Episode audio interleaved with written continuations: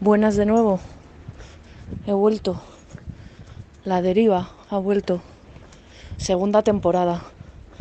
Eh, las temporadas de la deriva mmm, empiezan y acaban, no se sabe muy bien cuándo.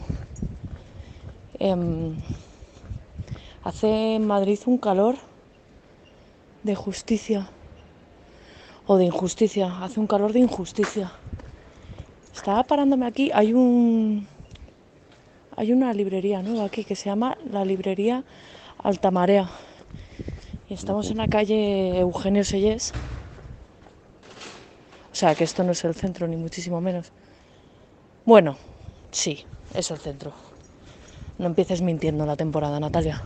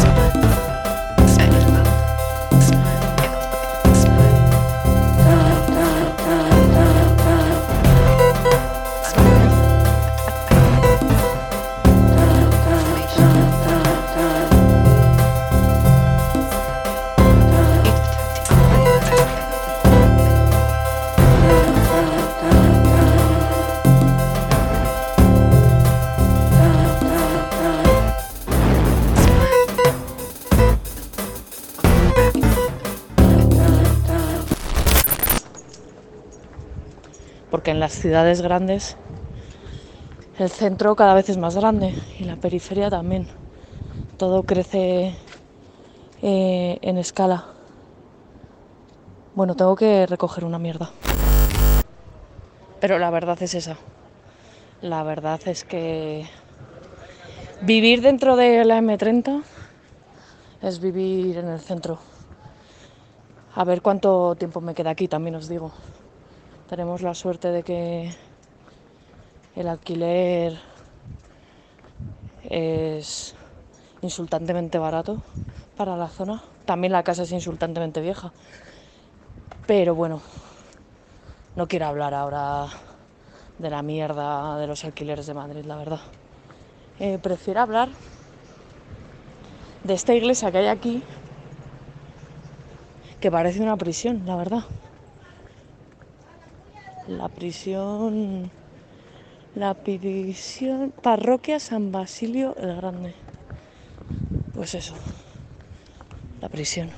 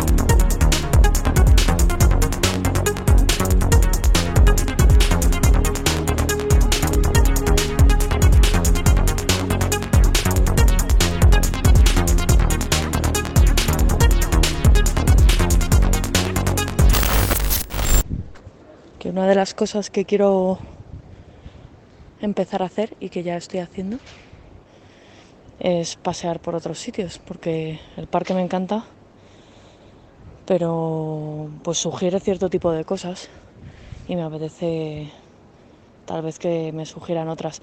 Hay aquí un ventilador abandonado, eh, se ha jubilado, se ha prejubilado el ventilador, le han prejubilado. Y como no hay residencias de ventiladores, pues lo han dejado ahí en una, en una esquina. También os digo que se nota que, que estamos en el centro porque aquí hay un coworking. De hecho, diría que hay dos. O sea, este seguro y luego ahí abajo hay otro. Nada, el fin de los tiempos se acerca al barrio.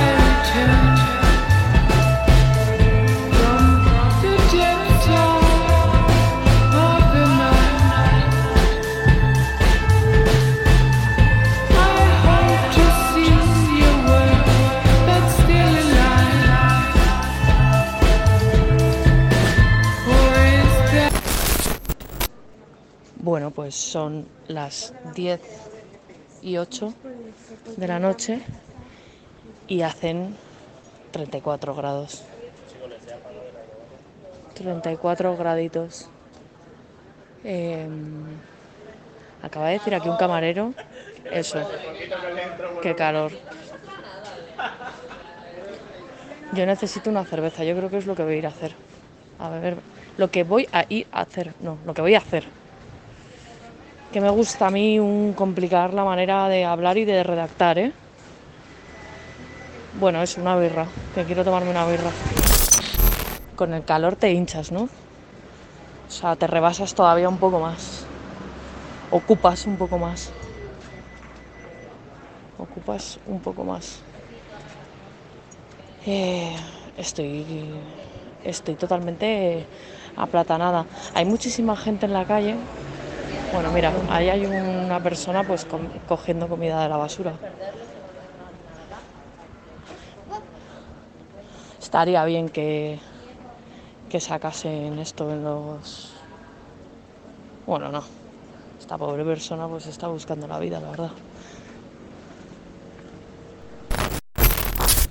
Porque estaba pensando un poco en el retrato que se hace del verano, ¿no?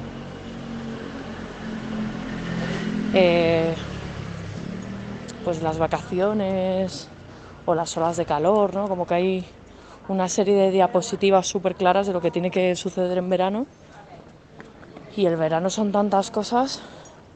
El verano también es tener que estar trabajando en Madrid.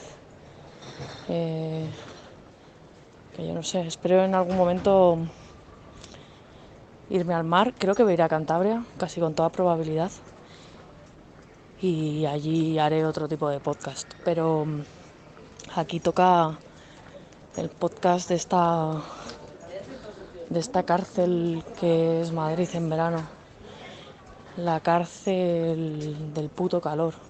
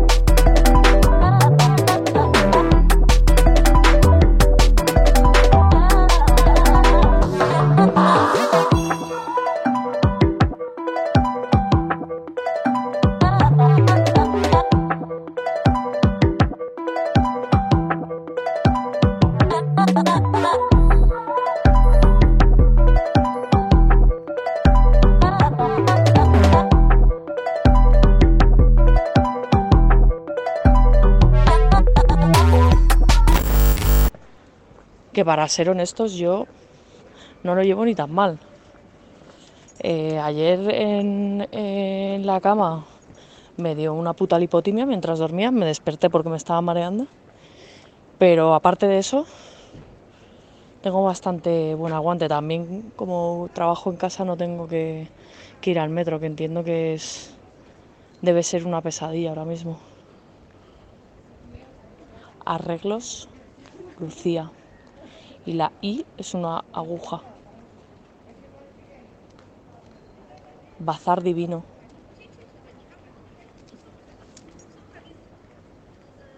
El retrato, ¿no? De Madrid. Esta esquina. Este cruce. Hay alguien que tiene las luces de Navidad. Qué sinvergüenza. También se oyen como muchos chasquidos de apertura de, de refrescos. Allá por donde voy. Aquí hay un banco cerrado. Fenomenal. Así. ¿Qué van a hacer con todos estos locales de los bancos? Harán Airbnb seguro. Porque aquí han cerrado un montón. No sé en vuestros barrios cómo ha ido lo de las oficinas. Porque esa es otra. Ah, uf, no hemos hablado de eso. Que si cárcel Madrid, cárcel una polla. Cárcel. cárcel digital. Cárcel tener que gestionarlo todo online. Eh, que está muy bien para unas cosas, pero para otras, tú me dirás.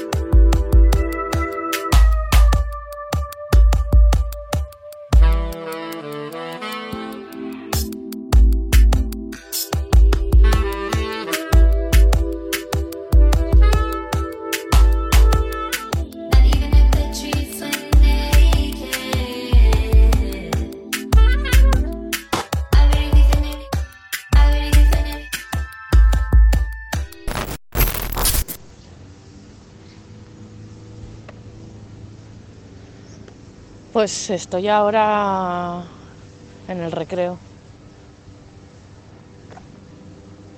Me encanta cuando siegan. Yo creo que ya he hablado de eso aquí.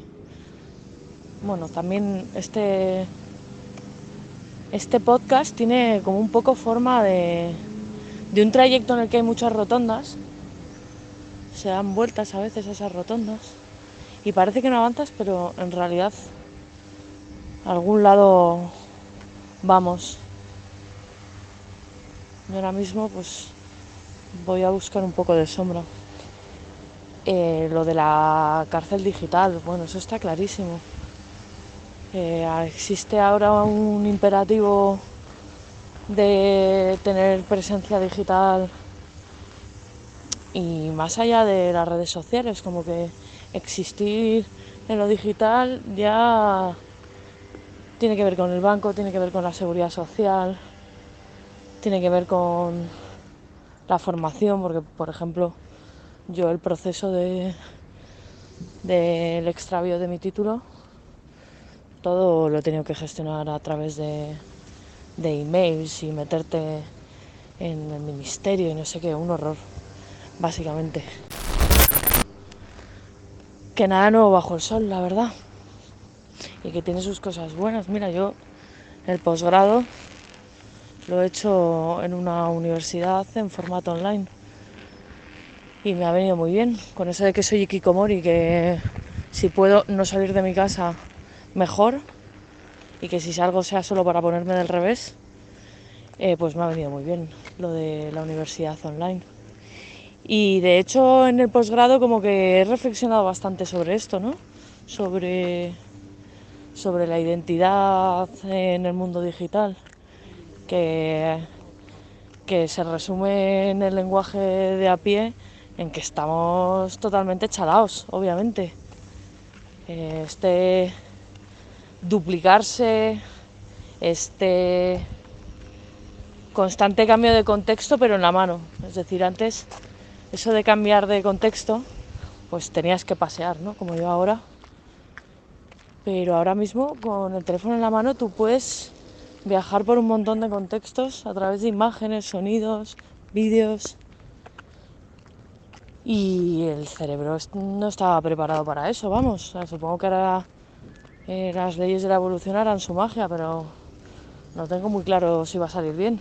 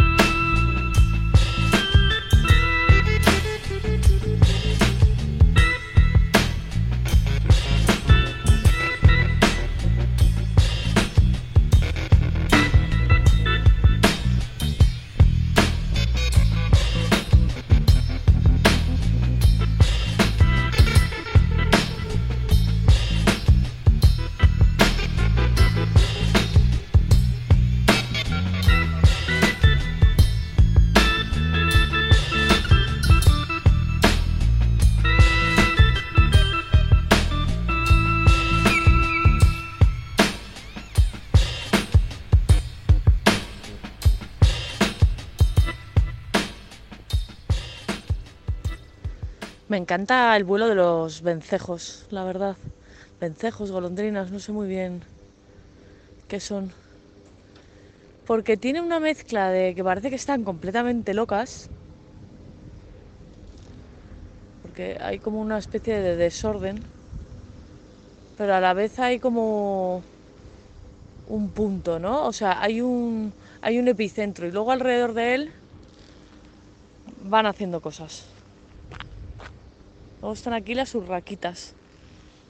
No sé si son urraquitas, la verdad, pero bueno, parecen urracas. Urracas. A veces eh, arrastro las R's, R, como que no las pronuncio bien. Esto lo da también oírse. Perdón. Está el aire de Madrid tan seco. Pues nada, eso que está el aire tremendamente seco. Está tremendamente seco. También se nota que se ha ido muchísima gente de vacaciones. Esa es una de las cosas buenas de Madrid. Que de Madrid en verano, quiero decir.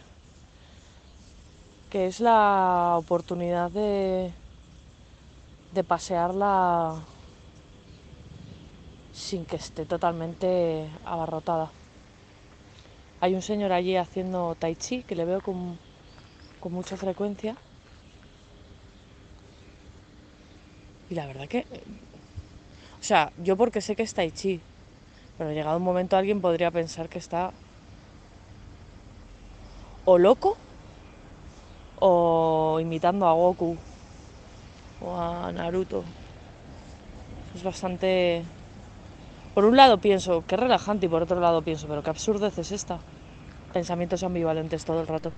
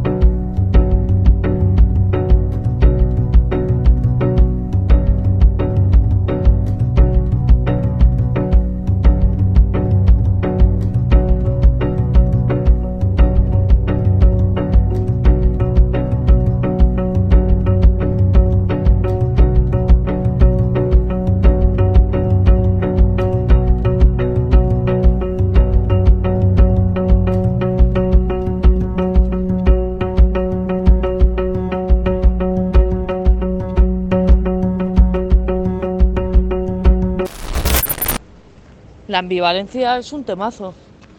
Madrid es una ciudad bastante ambivalente, ¿no? Eh, es asquerosa y increíble a partes iguales. Em, y luego hay una cosa, también os digo que a la ambivalencia mm, muchas veces mm, no es ambivalencia. Son matices. Ah, mira, otra persona haciendo tai chi aquí, pero ¿qué está pasando? ¿Qué cosas? Bueno, la ambivalencia. Que, una cosa es que la realidad tenga matices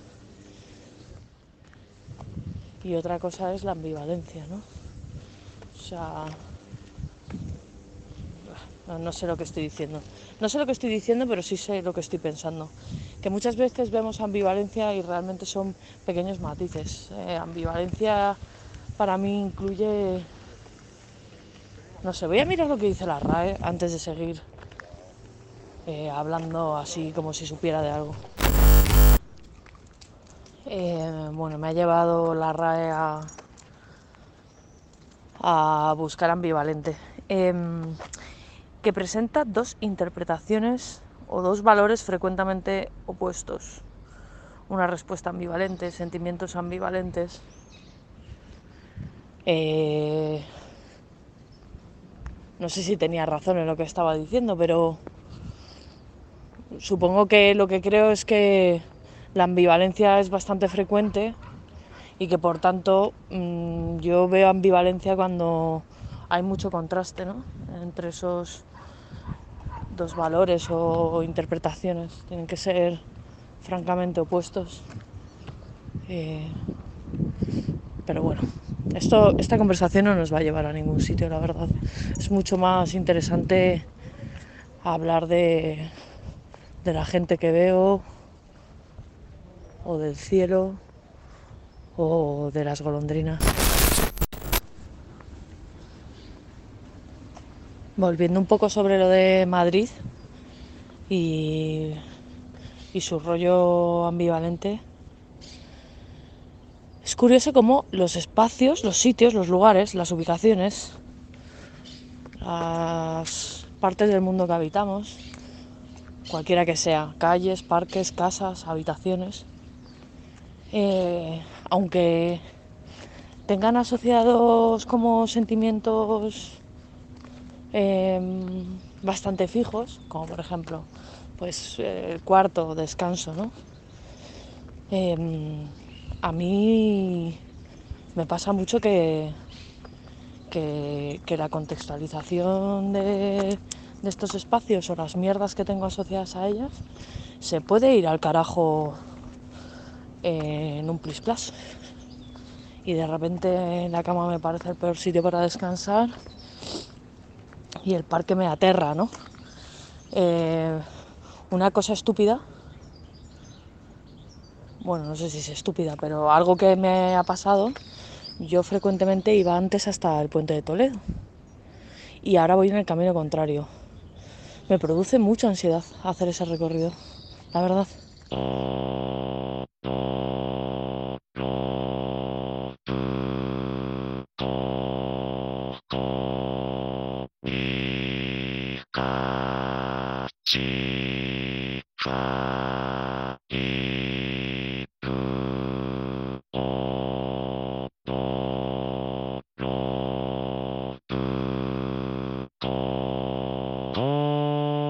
しかいるものの、ぶどこにかしかいるの、このるほど、いかしかいる、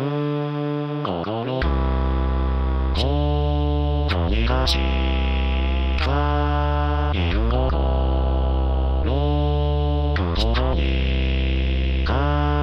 しされる心にかしさる心うんどにかしされる心どうにかしさる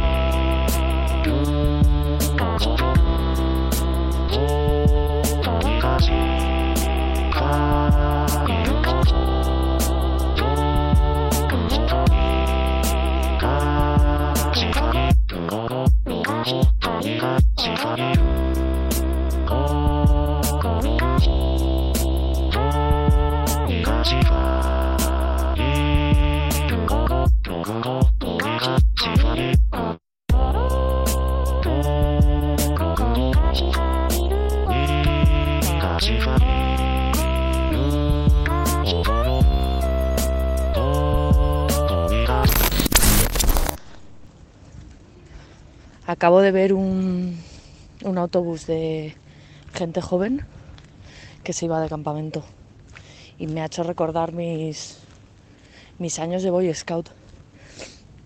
Y mm, concretamente me he acordado del tipo de pena que sientes cuando te vas de un campamento. Eh, que es como una ruptura, un, un desamor. Yo creo que no he, llorado en plan no sé, a ver si he llorado muchas veces, no es cuestión aquí de volver a mentir y mentir y mentir. Pero era un, un llanto muy guay porque es un llanto de amistad, un llanto de naturaleza, un llanto de por algo que realmente merece la pena. Eh, si lo comparo con los llantos posteriores o los llantos adultos, me parecen una mierda de llantos los llantos adultos al lado de ese. Mucho menos sinceros. Que supongo que eso también pasa con la risa, ¿no? La risa adulta va perdiendo poco a poco su, su brillo este de inocencia y también creo que por eso pues bebemos y nos drogamos porque es una, mora- una manera de como de querer limpiar la risa y la alegría. Querer quitarle los nubarrones o, o los matices eh, que es un poco lo que te pasa de niño que te ríes con la boca llena Ayer por la noche, por otro lado, me estoy leyendo por fin eh, El Día de la Independencia, que es la segunda parte del periodista deportivo. Una trilogía de un personaje que se llama Frank Bascombe, ¿puede ser? Sí. Y claro, lleva- yo llevo un año leyendo exclusivamente teoría, ensayos y todas esas cosas por el posgrado. Y aunque me ha costado arrancar la novela, buah, ayer ya entré en ese momento en el que en el que entras dentro ¿no? de, de la novela, en el que conoces al personaje y quieres saber más de él. Y es un poco también dos maneras de, de leer y de dejarse tocar por la lectura, ¿no? Y se me había olvidado lo importante que es leer novela, ficción, porque todo en realidad es un poco ficción. La realidad en sí misma es una ficción. Y, y no estar leyendo solo cosas intelectuales, porque la cabeza, el cuerpo, el corazón están en sitios completamente diferentes.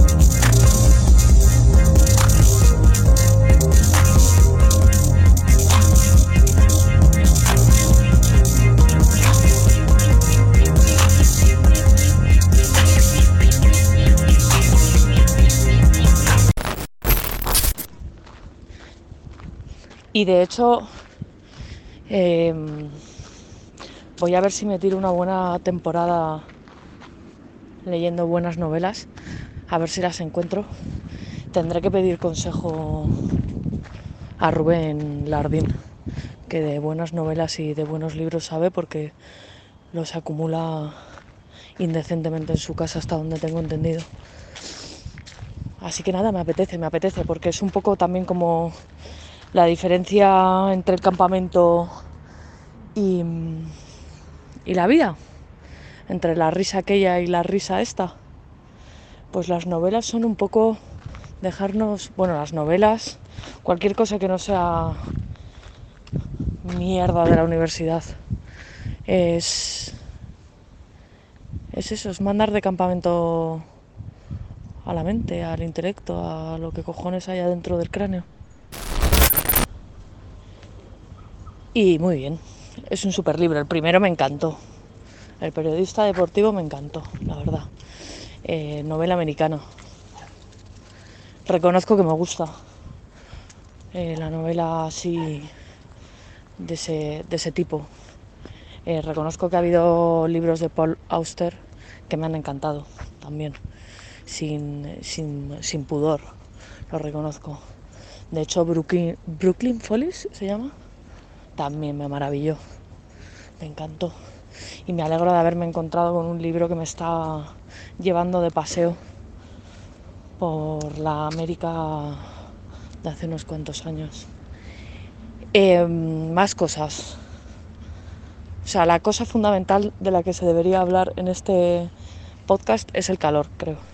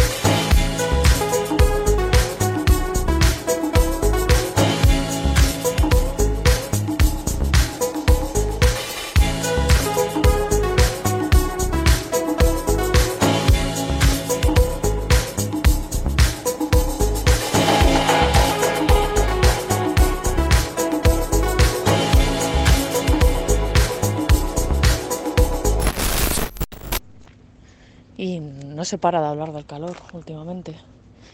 El hombre del tiempo habla del calor. El hombre del telediario habla del calor. Los hombres y las mujeres hablan del, del calor. Incluso se habla de, de la política, incluso se habla del estrés térmico. Se habla de Andalucía y se habla de todo. Y, y claro, claro, o sea, no seré yo quien diga que, que el cambio climático necesita acción urgente. No sé si he dicho, si, si no seré yo la que lo diga o la que no lo diga. El caso es que sí, que sí, que desde luego que, que, que hay un problema en marcha. Pero yo a lo mío, yo creo que también el problema en marcha es que la conversación sea el problema en marcha. Es, que todo se ha convertido en un... ¿Cómo, ¿Cómo sería esto? Está... Está todo... Todo es una conversación. Todo... Todo se habla. Todo se habla, todo se piensa. Pero cada vez la vida es más el relato de la vida. En las redes y en las mierdas. Vamos. Yo la primera, ¿eh? Pero... De verdad. eh, no. Ya, basta. basta de hablar. Ya está este podcast para hablar. Bueno, este podcast y... ¿Qué hija de puta soy? Piénsalo. O sea, que yo puedo hablar y el resto no. Ahí, pequeña dictadora. Básicamente después de este consejo os vendo y para mí no tengo. eh, pues nada. eh, es que ahora lo que procede es que me calle la boca, la verdad. No sé cuántas notas de audio llevo, pero me merezco me merezco que me den 50 puntos en la boca y que me la acosan y que me la suturen y que me la cierren y a ver si así hago lo que predico, que es vivir y no hablar. Hablar todo el rato, hablar conmigo, hablar aquí, hablar, pensar. Todo menos estar aquí. Me voy a un libro, me voy a una red, me voy a todos lados porque porque no sé estar conmigo, no sabemos estar con nosotros, yo creo. Bueno, hay gente que sí, supongo. Yo desde luego no. No sé vosotros. ¿Sabéis estar con vosotros?